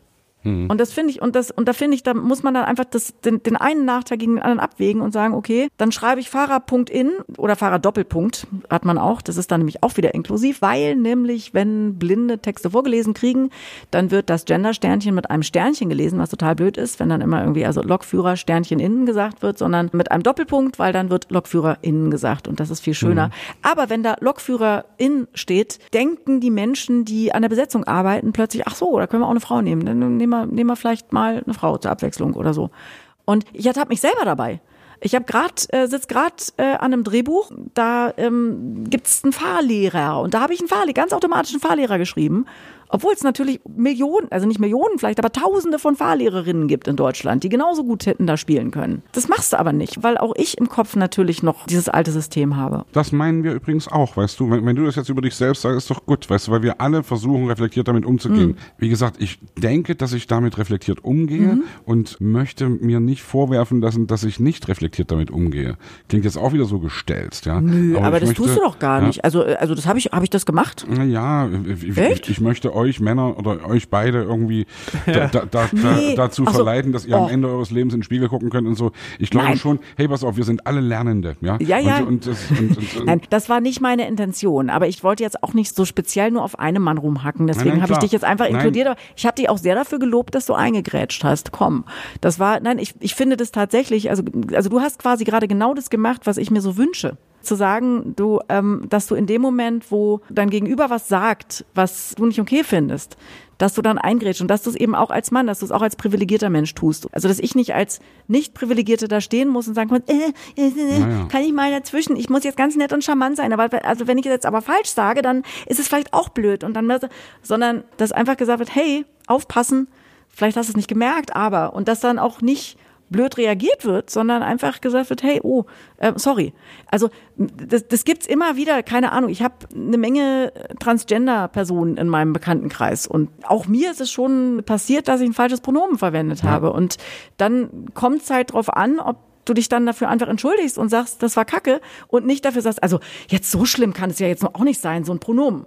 Weil natürlich kann das total schlimm sein und ich kann mich nicht in die äh, Situation dieser, dieses Menschen reinversetzen und einfach mal zu glauben, dass irgendwas doof ist, anstatt darüber zu diskutieren, ob es wirklich doof ist. Ich glaube, das ist der Anfang und sich dann zu bemühen und zu sagen, hey, das ist doof. Also Vielleicht ähm, wären wir uns ja wirklich ge- genau dann einig, wenn wir eben nicht mehr über Feminismus reden, sondern wenn wir über jegliche andere Art von Diskriminierung reden, ja. Wenn wir, wenn, wenn wir sozusagen alle in einem Boot sitzen, wenn es um Rassismus geht, zum Beispiel, dass, dass man über Menschen mit Behinderung sich lustig macht, so, ja. Weißt du, ich glaube, wir sind alle reflektiert genug, das irgendwie hinzukriegen. Und wir machen auch alle, um es gleich äh, hinterher zu sagen, wir machen auch alle unsere Fehler. Ja, ja, wir- wir machen alle müssen unsere sie nur Fehler, Eben, klar. Wir müssen sie checken. Genau, und ich merke halt, dass in diesem Männer-Frauen-Kontext natürlich besonders viel Sprengkraft liegt, einfach weil es so viele Frauen und so viele Männer gibt und so viel Alltagssituation und weil, ja, weil halt verständlicherweise kein Mann sich vorwerfen lassen will, dass er irgendwas falsch Sexistisches macht. Arschloch ist, ja. Ja, also und es geht doch auch nicht um große Arschlochsachen oder kleine Arschlochsachen oder so. Es gibt ganz große Arschlochsachen, aber es geht um das Bewusstsein im Alltag, dass da was ist, was blöd ist, was weggehört. Und das, Richtig, das aber weißt du, ich persönlich habe die Erfahrung gemacht, wenn ich reingrätsche, macht auch da der Ton wieder die Musik. Und wenn ich merke, dass derjenige das eigentlich nicht, vielleicht sogar nicht mal gemerkt hat und es auch nicht so, nicht böse meint. Und ich weiß, das ist jetzt wieder, da da wirst Mhm. du gleich wieder auch reingrätschen, ja. Aber wenn ich das merke, also pass auf, wenn, wenn irgendjemand sagt, na, man wird doch heutzutage wenigstens jetzt sind aber hier irgendwie, Mhm. äh, Ja, ja, ja. so, ja, dann kannst du sagen, ey, hör mal zu, das ist echt, ja, so. Und dann kann, musst du wirklich auch äh, Ross und Reiter nennen, musst die Dinge beim Namen nennen, musst du ganz klar sagen, so, geht nicht. Schnauze halten irgendwie, fuck, das ist irgendwie sexistische Kackscheiße oder rassistischer Wahnsinn und bitte nicht, ja. Aber wenn jemandem das rausrutscht und wenn jemand, vielleicht sogar auch jemand, der älter ist, wir drehen uns jetzt ein bisschen im Kreis, ja, der eine Generation vorher ist, der es nicht so gewohnt ist, wie wir heute gewohnt sind, darüber zu diskutieren, übrigens auch in unserer Bubble, ja, dann ist es, glaube ich, cool, äh, wie, ich sag's nochmal, nicht sofort loszukreischen, sondern zu sagen, hey du, das, äh, ich sag das nicht so und, und äh, ich, würde dich, ich würde dich bitten, das auch nicht so zu Ja, machen. ja, nein, das ist ja, das ist ja super. Also gerade wenn du das machst. Weil das Problem ist, ich kann sagen, wie ich es will. Es wird immer scheiße gefunden. Also eine Frau kann sagen, was, was du möchtest. Weil wenn es nicht so wäre, also, Also von mir nicht als übrigens, Frau, wenn ich das nein, mal so nein, sage, nee, ja. nein, äh, ich Und sag von nur, also wenn Leuten, die ich kenne, auch nee, nicht. Aber wenn, also wenn du wirklich was sagst bei einem, bei jemandem, der dafür kein Bewusstsein hat und, Hm. und du sagst was und du sagst es, es ist völlig egal, ob du es nett sagst oder super böse Du oder erreichst wirst- jemanden auf jeden Fall eher, wenn du es so sagst, dass er Nee. sich nicht sofort Nee, in Enge gibt's- da gedrängt nee, du leider, ein Mann nee, bist, dass leider nicht. dass ja, ich glaube, so, dass okay. es daran liegt, so, dass du, okay. weil als Frau ist es wirklich egal. Also weil sonst wären wir weiter. Also wenn wenn ich lese, mir hat's das Herz zerrissen. Ich habe diese zum Thema Jubiläum 100 Jahre Frauenwahlrecht, ja, habe ich Texte gelesen von Olympe de Gouges für so eine so so so, so eine Art höher also auch fast wie so eine Podcast-Produktion irgendwie. Und wie die versucht haben, den Männern zu erklären, dass sie auch Menschen sind. Mir hat's das Herz zerrissen. Ich habe gedacht, das, das kann nicht sein.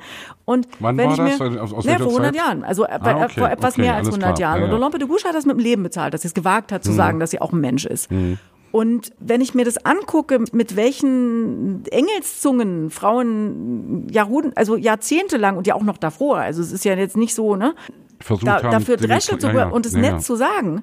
Und es, und es war dann egal. Also es gab immer noch mal einen Backlash, einfach weil es auch so herrlich bequem ist. Ich finde, du hast als nicht privilegierter Mensch durchaus das Recht, übers Ziel hinauszuschießen. Du hast auch als Mensch of Color das Recht, Sachen zu sagen, die möglicherweise, wo man, ja, wo du dich im Ton vergreifst, wo irgendwas blöd rüberkommt, wo vielleicht irgendwas auch völlig irrational ist oder irgendwas, weil du bist einfach de der Mensch ohne die Privilegien. Und ich finde, du hast als privilegierter Mensch die Pflicht, dann sowas auch mal zu schlucken und da drüber zu stehen. Ja. Also dieses, diese Pflicht habe ich, wenn es ums Thema Rassismus geht beispielsweise.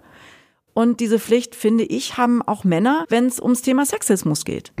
Weil ihr einfach die privilegierte mehr, also also nicht mal, ihr seid die privilegierte ähm, Hälfte. Ihr seid ja weder die privilegierte Mehr noch Minderheit, sondern die privilegierte Hälfte. Und ich finde, da musst du dich als Frau jetzt auch nicht unbedingt äh, dir ständig Gedanken machen, was, ob jetzt der Ton richtig ist oder nicht, sondern Ich hab's verstanden. Ja, weißt ja. du? Ja, ja. Und Auf der anderen Seite muss ich sagen, ich finde vieles, da machst du es dir ein bisschen leicht auch. Also zu sagen, ich habe hier den Persilschein, weil ich eine Minderheit bin, darf ich auch mal übers Ziel hinausschützen. Das ist so mein Freibrief. Sebastian kommt manchmal zu mir und sagt, ich bin Künstler, ich muss mich auch nicht an viele Dinge halten, weil ich habe mich ja zum Freisein entschieden. Also ich aber was verstehe. heißt, aber aber was heißt. Persilschein? Nein, also wenn ich, wenn ich ein, Das äh, klang gerade so wie, wir müssen das schlucken, dass Minderheiten äh, oder. Das hast du Nö, aber wenn du sagst, du, du vergreifst dich zum Beispiel als Mensch of Color mal nicht so höflich im Ton, ja? Oder, oder du, du beziehst was auf deine Hautfarbe, was möglicherweise tatsächlich anders gemeint ist, dann hast du alles Recht der Welt dazu, weil du schluckst mit Sicherheit jeden Tag so viel Scheiße. Und ich finde, dass das bisschen Unwohlsein, was der privilegierte Mensch dann empfindet, dabei, dass der, der nicht privilegierte sich im Ton vergreift, das ist so viel weniger als das, was der nicht privilegierte Mensch jeden Tag erdulden muss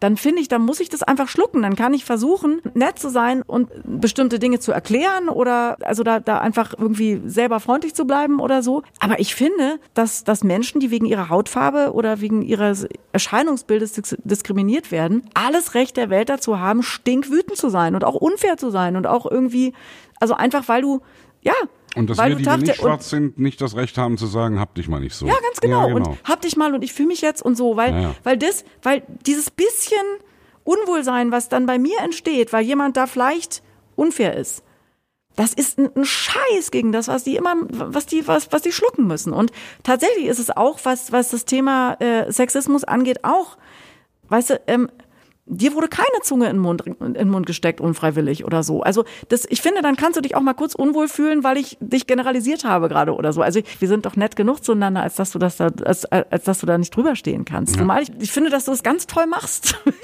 ich freue mich darüber. Nein, ich will mich, weißt du, ich möchte mich auch gar nicht irgendwie jetzt hier frei von Schuld sprechen oder so oder von den Fehlern. Aber darum geht es ja auch gar nicht. Mache, ja? Es geht doch gar nicht darum, wer schuld ist. Wir sind alle letzten Endes, wir sind alle gefangen in dieser Scheiße, in die wir reingeboren worden sind.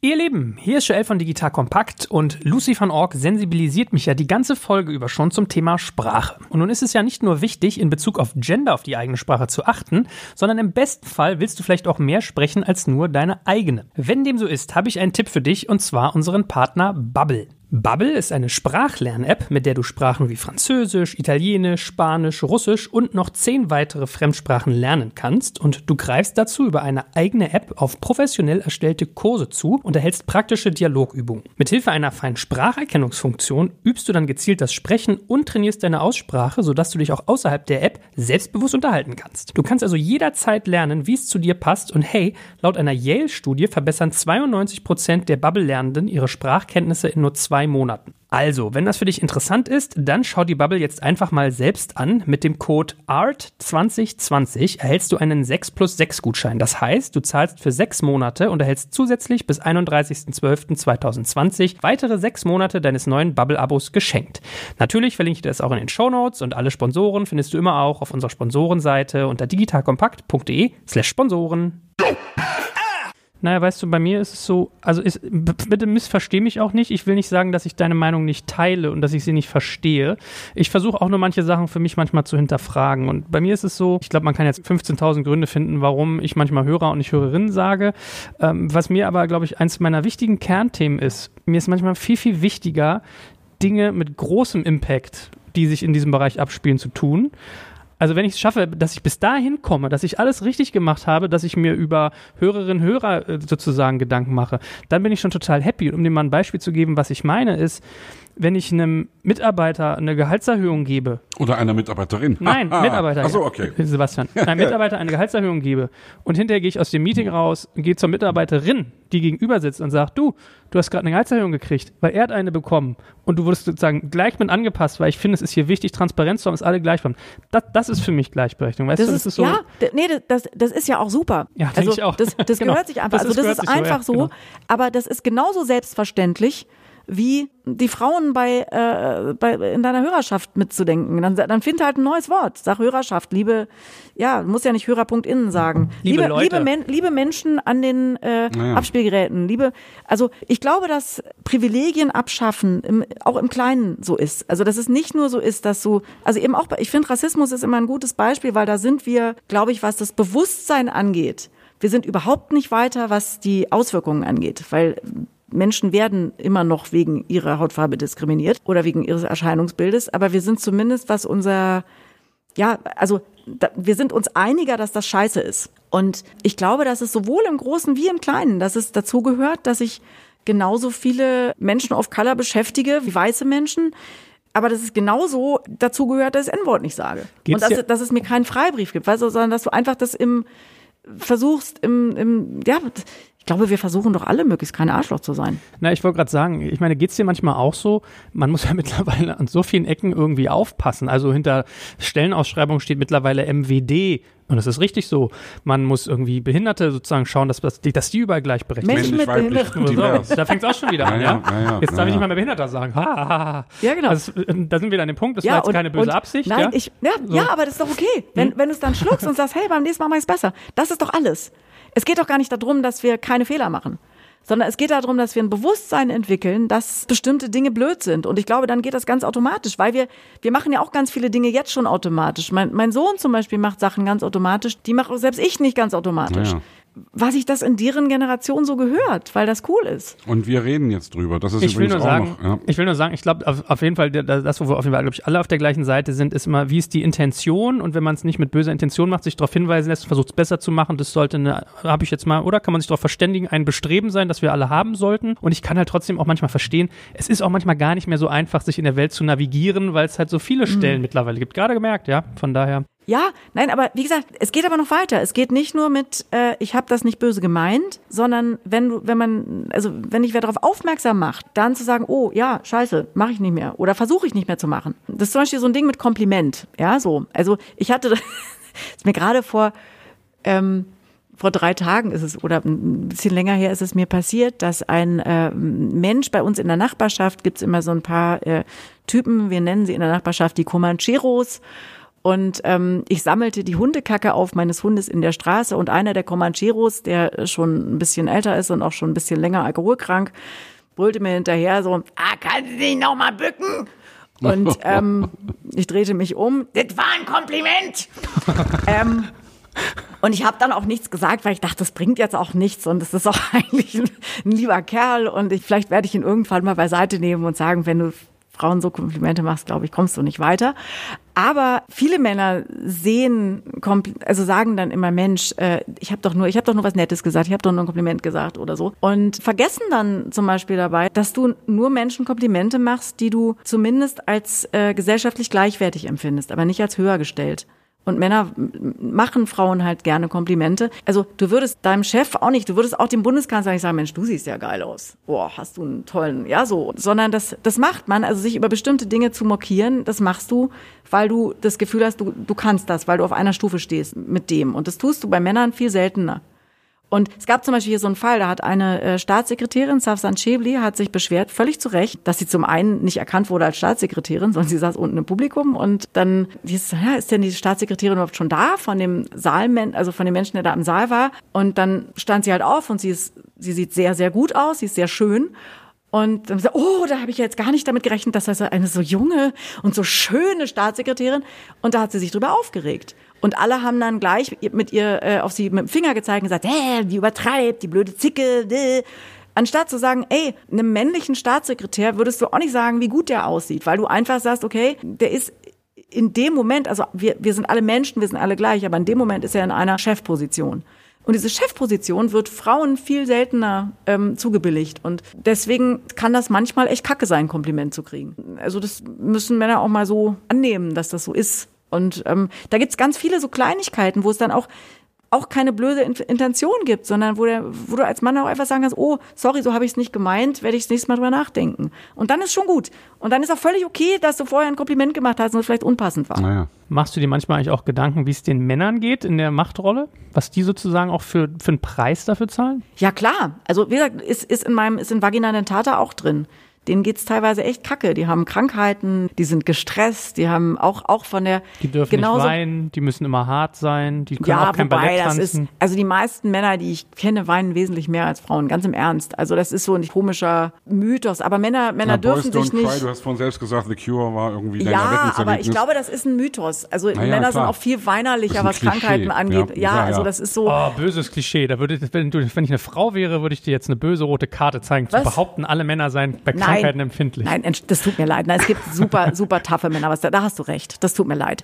Ähm, mhm. Aber äh, also ich sage nur, also so, so, so bestimmte Klischees, die ähm, kolportiert werden, dass Männer das nicht dürfen, wo es tatsächlich so ist, ist, Männer müssen viel öfter in Kriege ziehen, dafür werden Frauen viel öfter in Kriegen vergewaltigt. Also es gibt bestimmte Sachen, da haben auch Männer die absolute Arschkarte. Männer sterben früher, Männer haben eine schlechtere Gesundheitsversorgung, Männer haben beschissene Ideale. Also ich glaube, man kann es so zusammenfassen, dass das Patriarchat für beide Geschlechter scheiße ist. Und dass, dass es einfach abgeschafft gehört, weil es ist unzeitgemäß, es ist doof, es, es tut uns allen nur weh. Und ich finde, da kann man sich auch einigen. Und ich würde mich halt über je, also ich freue mich über jeden Mann als Verbündeten bei der Abschaffung des Patriarchats. Und ich glaube, da haben wir alle was von. So, das war jetzt ein super Schlusssatz für diesen Themenkomplex, weil ich, ich möchte mit dir, ja. Also ich glaube, du, ich hoffe, du erkennst an, wir räumen diesem Thema mit dir auch Finde ich super. Vielen Dank, an, vielen, vielen Dank. Das ist sehr toll von euch. Aber jetzt wollen wir über deine Kunst noch weiterreden. Also ja. du hast ja eben gesagt, oder vorhin mittlerweile schon, dass du deine Kunst komplett alleine machst, dass du jeden Prozess dran steuerst. Was? Also jetzt bei dieser, bei, bei, bei, diesem Album. Sonst ist, sonst war es nicht so. Und wie gesagt, ich produziere ja auch andere Künstler. Da mache ich natürlich nicht, also da, da ist, da sind die. Jetzt ne? möchte ich noch mal ganz kurz nur Sebastians Punkt aufgreifen. Er hatte ja gesagt, er war immer dankbar, dass er sozusagen für jeden dieser Bereiche, den du selbst machst, einen Profi hatte. Aus dem einfachen Grunde, weil er, ich glaube, so kam es bei mir an, oder so haben wir in früheren Gesprächen auch schon drüber geredet, wenn man halt nochmal einen anderen Input kriegt. Sozusagen mhm. jemand anders bringt nochmal einen Rucksack mit. Und da kenne ich jetzt deine Fähigkeiten nicht. Ich weiß halt nicht, wie gut du mischst, wie gut du dies und das und jenes mhm. tust. Ich habe für mich die Erfahrung gemacht, macht. Manchmal ist es besser, wenn ich die Sachen sein lasse, weil jemand anders es besser kann. Wie ist das bei nee, dir? also da, das Lucy ist ja genau, deswegen habe ich es ja gemacht. Warum leckt der Hund sich die Eier? Du kannst ich, es als richtig äh, gut. Auf ja, also ich, ich bin auch schon durchaus öfter mal dafür bezahlt worden, dass ich Platten mische. Ich bin Profi in all diesen Bereichen und ähm, ich habe auch schon für andere Leute Songs geschrieben, ich habe auch schon andere Leute produziert, nicht wenig. Auch da wieder, das Dumme ist, das trifft natürlich in alle Bereiche. Ich habe zum Beispiel meine Remixe immer nur dann verkauft bekommen, wenn ich statt Lucy van Ork Knochenlandstudio draufgeschrieben habe. Also weil ein Remix von einer Frau kann nicht gut sein. Also mittlerweile ist es nicht mehr so, aber es war früher so. Aber ich, ich habe durchaus in allen Bereichen, die ich da mache, bei dieser Lucina Sotera Produktion, Erfahrung und auch Erfahrung als Profi. Ich kann das. Und deswegen mache ich das. Sag mal, was der Name bedeutet. Äh, Lucina zum einen, weil, das weißt du natürlich, ich heiße ja bürgerlich Ina Lucia Hildebrand. Und Ina Lucy spricht sich total scheiße. Und irgendwann äh, verschwammen halt, je mehr Leute ich kennenlernte, irgendwann, also früher hatte ich meinen privaten Namen, das war Ina, zum Beispiel du nennst mich auch noch Ina Ja. von früher. Dann gab es aber ganz viele Leute, die haben mich danach kennengelernt, die haben auch irgendwann, äh, aus Arbeit wurde Freundschaft und ähm, die nannten mich Lucy. Und irgendwann habe ich gedacht, ich muss das irgendwie zusammenbringen. Und ähm, Ina Lucy klingt total, spricht sich total blöd. Also Lucina. habe ich angefangen, Lucina zu sagen und, äh, und so zu unterschreiben. Und das haben die Leute wahnsinnig schnell übernommen, weil sich so gut spricht. Und deswegen ist das einfach mein, also wo ich so sage, wenn ich schon eine hundertprozentige Soloplatte mache, dann ist mir das näher. Ja, dann und Sotera ist tatsächlich, ähm, Sotera ist altgriechisch. Ich bin ja so ein antiken Fan. Ich stehe halt auf antike Gottheiten. Ich stehe ganz doll auf antike Mysterien. Und ähm, Sotera ist ein antiker Beiname. Früher für herrschende Menschen und auch für Gottheiten. Und Sotera heißt Heil und Rettung. Und für mich war das, weil ich gesagt habe, ich muss jetzt mal was für mein Seelenheil tun quasi. Und deswegen äh, habe ich diesen Beinamen gewählt. Außerdem klingt es irgendwie gut. Irgendwie hatte ich das Gefühl, Lucina alleine klingt so nach so Popsternchen. Ich dachte, ich muss irgendwas finden. Und die Musik ist schon, das ist zwar echt Pop, aber der Pop ist in Deutsch, Englisch und Latein. Wollte ich dich gerade fragen, die Sprachen. Wo- Genau. Worum dreht sich in den Texten? Ähm, in den Texten dreht sich tatsächlich um. Errare ja. humanum est. Nein, nein, nein. Nein, aber so ähnlich. Also, non ähm, sed, non schole Nein, sed nein, nein, nein, nein. Ähm, ähm, zum Beispiel, der, äh, der erste, der heißt Safe, das, das ist ein, ein Song über Liebe, also teilweise über mystische Liebe, über äh, ja auch über göttliche Liebe, aber auch einfach über Liebe. Und ähm, da sind die ersten Zeilen: Tuitio denique amplexo tuo mebeas, ähm, amplexo tuo me salvas, was so viel heißt Wir wie müssen das für unsere Hörerinnen und Hörer nicht übersetzen. ja, Ja, genau. Na, ja, ne, oh, oh, nein. Das heißt einfach endlich, endlich Schutz in deiner Umarmung bin ich glücklich, äh, beziehungsweise deine Umarmung macht mich glücklich und deine Umarmung rettet mich. Und das handelt vom, ja, das handelt davon, wenn du, wenn du das Gefühl hast, dass du angekommen bist, dass du das gefunden hast, wo du sagst, jetzt habe ich mein Seelenheil, Dein den, Seelenheil, den, den, den ja. Menschen, die Haltung, etwas, was dich unendlich stärkt und beglückt. Und da gibt's dann eben noch englische Zeilen, da gibt's deutsche Zeilen drin. Ach, und äh, ich, changen die in, innerhalb eines ja, ja, Liedes? die, ja, Ah, ja, die, die okay. wechseln innerhalb der Lieder immer. Die sind immer dreisprachig. Und die Zahl drei hat in den antiken Mysterien auch eine schöne Bedeutung. Mir hat das alles gefallen, einfach das so zu benutzen, weil ich das einfach so, ich bin so ein, da sind wir wieder, wie gesagt, deswegen habe ich auch äh, diese Sagensammlung damals gemacht und so. Ich bin ein ganz großer ähm, Antiken-Fan. Ich habe auch tatsächlich in Latein mein Abitur geschrieben, als Latein-Leistungskurs. Ich habe ein Grekum und ich liebe das. Ich finde das ganz schön. Und deswegen dachte ich, wenn schon persönlich, dann richtig persönlich. Und dann muss das Latein da auch mit rein. Also ich bin auch ein ganz großer Fan von, auch nicht nur vom alten Rom, sondern von allen Zivilisationen, die da noch dazu waren. Also wenn du, wenn du teilweise siehst, was das alte Ägypten schon fertiggebracht hat und so einfach an, auch wissenschaftlich, ey, wenn die Bibliothek von Alexandria nicht abgebrannt wäre, ich weiß gar nicht, wo wir da wären. Als wir noch in den Höhlen gelebt haben. Ja, und ich denke mir immer so, ja, ich habe da einen heiden Respekt vor. Oder zum Beispiel auch, was das Griechische angeht, ich bin ganz großer Fan von Epikur. Also ich bin ganz wirklich aktiv überzeugte Hedonistin, aber eben nicht im oberflächlichen Sinne, sondern ähm, Epikur hat halt gesagt, du musst gucken, was dich wirklich glücklich macht. Das heißt, du musst gucken, auf welche Freuden du verzichtest zugunsten von großer Freude, von allumfassender Freude. Und ja, das ist eigentlich meine Lebenshaltung. Und ich war dann irgendwann völlig schockiert, weil ich fand Altgriechisch im Schulunterricht total blöd und langweilig und Irgendwann musste ich dann feststellen, so mit Anfang, Mitte 30, dass eigentlich meine gesamte Lebenshaltung aus diesem blöden Griechischunterricht stammt. Und dann habe ich meine Meinung ein bisschen revidiert.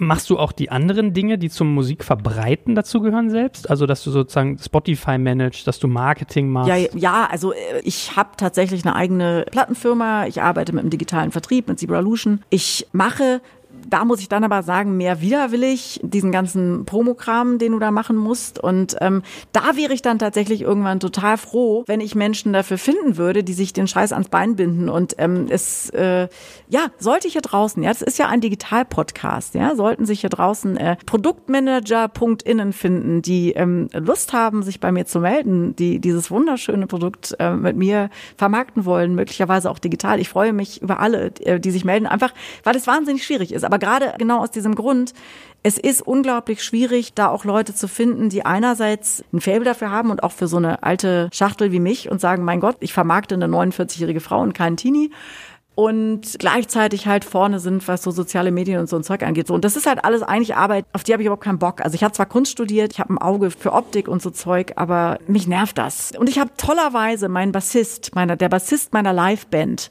die ich natürlich auch habe. Es wird auch so wir denn mal irgendwann ähm, nach wieder Corona dürfen. wieder dürfen. Der ist ein unfassbar toller Schriftsteller, der noch viel zu wenig veröffentlicht hat. Und ich verehre den total, weil er wirklich ein Zauberer mit Worten ist. Und der schreibt quasi die Texte über mich auf meiner Webseite, was ich toll finde, weil ich kann das nicht. Ich, ich kann also mich selber eben bewerben und so. Das ist so, äh, das ja. fühlt sich kacke an und das will ich nicht. Und da hört es dann bei mir auf. Also da merke ich dann auch, das können echt andere Leute besser und da lasse ich dann auch sehr gerne los. Also ich will es nicht äh, indiskret sein, aber wie verdienst du dein Geld? Weil was ich ja merke ist, Spotify ist zwar ein Vermarktungstool für Musiker, also ja. für, für, Nutzer toll, für einen Macher. Hm? 1000 Streams, 4 Euro für alle Leute. Und zwar 4 Euro Vorteilung nein, mit den Vertrieben. Niemals, niemals nein, nein, nein, nein, nein, nein. 4 Euro ist quasi das, was, was ankommt, bevor ankommt. es genau, bevor es alles aufgeteilt wird.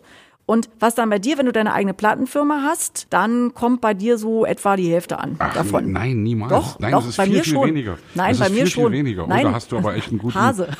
Ich also weiß, ich was weiß bei mir ankommt. 0,003 Cent. Ja, das liegt aber daran, dass ihr noch eine Plattenfirma habt, die dazwischen hängt. Bist du Eigner deiner Plattenfirma? Nee. Siehst du? Deswegen, nein, ich weiß ja, was bei mir ankommt, aber es ist lächerlich. Also dafür habt ihr viel mehr Streams als ich. Und trotzdem, also davon kannst du natürlich nicht leben. Nein, ich kann leben, weil ich, ähm, ich schreibe Drehbücher und ich schreibe auch nicht nur Drehbücher so für den Spaß, sondern meine Drehbücher werden auch verfilmt für Kino und Fernsehen und das ist zum Glück was, was immer ganz gut so meine laufenden Kosten deckt. Ja, und ich, ich produziere andere Menschen, ich mache Remixe für andere Menschen und all das sind natürlich Dinge, was dann wieder für die Scheiße ist, weil die müssen ja dann wieder mich bezahlen. Die investieren dann wieder in, in Dinge, also wenn du deine eigenen Sachen rausbringst heute als Musikschaffende, bist du voll am Arsch. Ich habe es mittlerweile irgendwann auch mal fast mit einer Art Geisteskrankheit verglichen, weil du musst es machen. Wenn du Musikerin oder Musiker bist, musst du Musik machen. Und ich merke das auch bei allen, die versuchen aufzuhören. Das geht nicht. Geht nicht. Nee, ist wirklich so. Ja. Und wenn sie versuchen aufzuhören, werden sie echt krank. Ich habe Leute erlebt, die gesagt haben, ich mache das nicht. Also gerade lustigerweise im Produktionsbereich. Es gibt, gab viele, weil Musikproduktion ist noch so ein Bereich, wo du, wenn du keine Künstlerin oder Künstler hast, die dich bezahlen, direkt bist du am Arsch. Da kannst du nichts mehr verdienen. Und die haben gesagt, nein, also ich, Leute, es gibt dann Leute, die haben, die machen Kneipen auf, die arbeiten im Verkauf, machen irgendwas oder Vertrieb von irgendwelchen Dingen. Die werden richtig, richtig depressiv und krank, weil du das einfach, also das, das ist so ein Gendefekt oder sowas. Und deswegen tue ich natürlich alles. Ich habe einen super bekannten DJ, den ich zu meinen Freunden zählen darf, der ist gleichzeitig ein ganz toller Künstler, also bildender Künstler.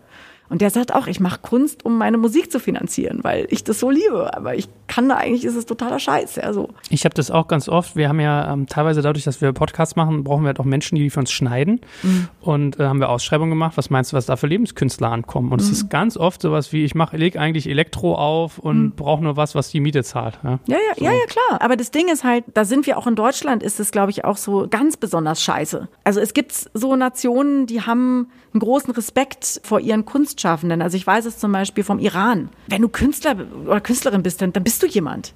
Also einfach nur, weil du Dinge erschaffen kannst. Da ist ein ganz anderer Respekt dafür da. Während hier ist es eher so, ne, soll ich dir dein Hobby finanzieren oder was? Und also das gab es ja jetzt irgendwie im Laufe der Corona-Krise, dieses tolle Meme von diesem Flugbegleiter, der da stand und dem, dem Musiker so, ja. mit seiner Gitarre irgendwie, der ja. da auch jetzt steht und sagt, soll ich dir jetzt dein Hobby finanzieren, ja, mhm. so von, von, von Lufthansa. Und Kunst machen ist gleichbedeutend mit einem Hobby haben weil alle der Meinung sind, dass das jeder kann. Weil niemand, und ich glaube, das ist auch dieses typisch deutsche Bild von dem genialen Einfall. Und auch, wir hatten an der Uni, ich habe an der, an der HDK hier studiert in Berlin noch vor vielen, vielen, vielen Jahren, als das noch nicht mal UDK hieß, sondern noch HDK. Da gab es tatsächlich Kurse, wie du mit dem Bild klarkommst, was die Gesellschaft von Kunstschaffenden hat, nämlich, dass die immer arm und unglücklich sein müssen. Ich weiß nicht, woher das kommt, aber das ist so eine deutsche Macke. Du musst, also der Künstler leidet stellvertretend oder die Künstlerin leidet brotlos, ne? stellvertretend für die Gesellschaft. Ich weiß auch nicht, es ist ganz komisch. Also ich glaube, also was für mich jetzt der lustige Bogen eigentlich ist, nach hinten raus, ich, ich glaube, es wird so ein bisschen deutlich, was ich meinte mit dieser poppige Song, spiegelt halt für mich nie wieder diesen Tiefgang, den du hast. Also was ich jetzt alleine schon aus dem Gespräch gemerkt habe, das ganze Thema Frauen, Gleichberechtigung, Drehbücher, produzieren, selbst Musik machen auf unterschiedlichen Ebenen, teilweise mit Livebands, teilweise für dich sozusagen ganz alleine, äh, Bücher, die dich sehr viel sozusagen, wo du schreibst, also Na, meine tollen Bands hätte ich beinahe vergessen. Da mache ich natürlich auch nichts alleine, ja. Also mein, bei Meistersinger ist mein geliebter Roman immer dabei zum Beispiel und so. ist ganz wichtig. Also von daher, es hat mir sehr viel Spaß gemacht und ich war gerne äh, auch mal Reibungsfläche für dich, wo du mal so, so einen Prototyp Mann hier gegen die Wand nageln konntest.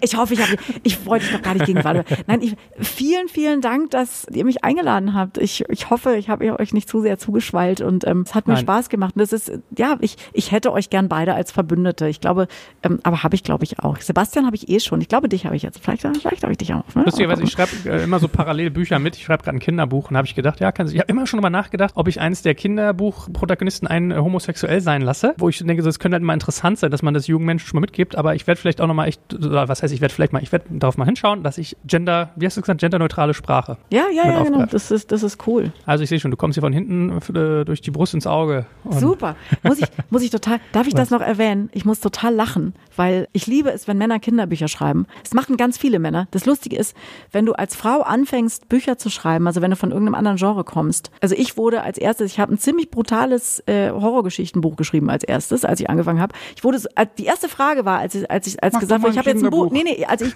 als ich das Buch geschrieben hatte, Ach so. dieses, ach, ein Kinderbuch. Ja. Nee, jetzt nicht so richtig. Es ist wirklich lustig, ist echt so. Habe ich mich gerade heute mit meinem Mann drüber unterhalten, muss ich jetzt noch anbringen. Ja, Ich habe so eine Reminiszenz, mein Vater ist mit mir als 14-Jähriger mal in den Film Philly D gegangen. Kennt ihr den?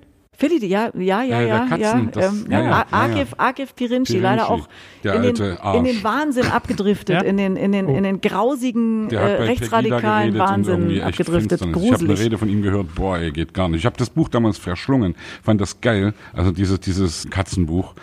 Und der Film ist richtig brutal. Mein Vater mit 14 Wächter wusste nicht, was er da hatte. Wir gehen jetzt in Katzen. Schön, ja. Ah. Ja, aber es gibt ja, es gibt ja eine Menge Leute. Mensch, ich habe, ich finde es ganz gruselig daran zu denken. Ich habe bei Radio Fritz, ich war ja neun Jahre bei Radio Fritz irgendwie, habe da ganz normal, auch teilweise ganz normal Tagesprogramm gemacht. Ich habe mit Ken Jebsen Sendungen gemacht zusammen. Wenn ich mir denke so, oh, weia. Hast du den als sympathischen Kollegen kennengelernt oder hat sich das damals schon abgezeichnet, wo er hingeht? Also es gibt Sachen, die würde ich jetzt einfach aus Gründen, weil ich die, also von jedem Menschen, egal äh, die Privatsphäre respektiere, möchte ich keine, da keine Interna sagen. Ich habe damals gerne mit ihm, also es war nicht oft, aber so, man, man war so, der war nett, der war lustig, der war nett, der war immer, es gab schon so, so Tendenzen, wo ich dachte, hm, ein bisschen komisch. Naja.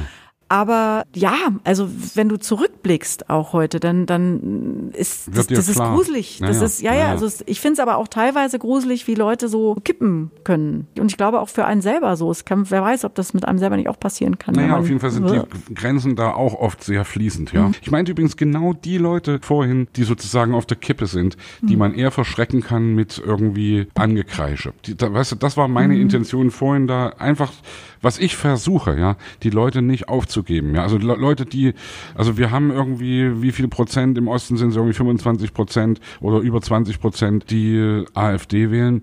Und es ist total kontraproduktiv, die alle als Verlorene oder als Arschlöcher zu bezeichnen. Das glaube ich wirklich, ja. Und deswegen, das meinte ich vorhin bei unserer Diskussion über Feminismus, dass man einfach sich wenigstens, vers- vers- man sollte versuchen, Leute zu kriegen, die auf der Kippe stehen. Das meine ich. Da stimme ich dir total zu, wobei ich immer wieder finde, dass du gerade, boah, da machen wir jetzt eine noch eine weitere Ja, Büchse der grad sagen. Pandora auf. äh, ich finde es, die Grenze ist da, wo ich das Gefühl habe, dass versucht wird, so die Mitte zu verschieben, dass man sagt, wir treffen uns irgendwo in, also ich kann Richtig. mich mit, ich kann mich mit einem un, also mit jemandem, der unmenschliche Sachen sagt, nicht in der Mitte treffen. Und ich glaube auch, dass es gut ist, da schließt sich dann auch wieder der Kreis. Also egal in welcher Form von Diskriminierung, ob ich, ja, ob ich rassistisch diskriminiere, ob ich äh, Sexistisch. Äh, ja, also ob, ob ich rechts, also ob, ob mhm. ich sehe, dass Menschen rechtsradikal sind, dass es gut ist, bestimmte Grenzen klar zu machen und zu sagen, halt, genau, in, in dem Linien. Moment, ja. in dem, hier ist die rote Linie, du, du kannst gerne wiederkommen, wenn du gemerkt hast, dass das Kacke mhm. ist, was du erzählst. Und du, du bleibst für mich immer noch ein Mensch. Also da halte ich es mit dem Hovermall aus der, aus der Edda, aus irgendwie, äh, wo es immer heißt, hilf allen Menschen in Not, egal ob es Freunde oder Feinde sind, aber vergiss nie, wer deine Feinde sind. Mhm.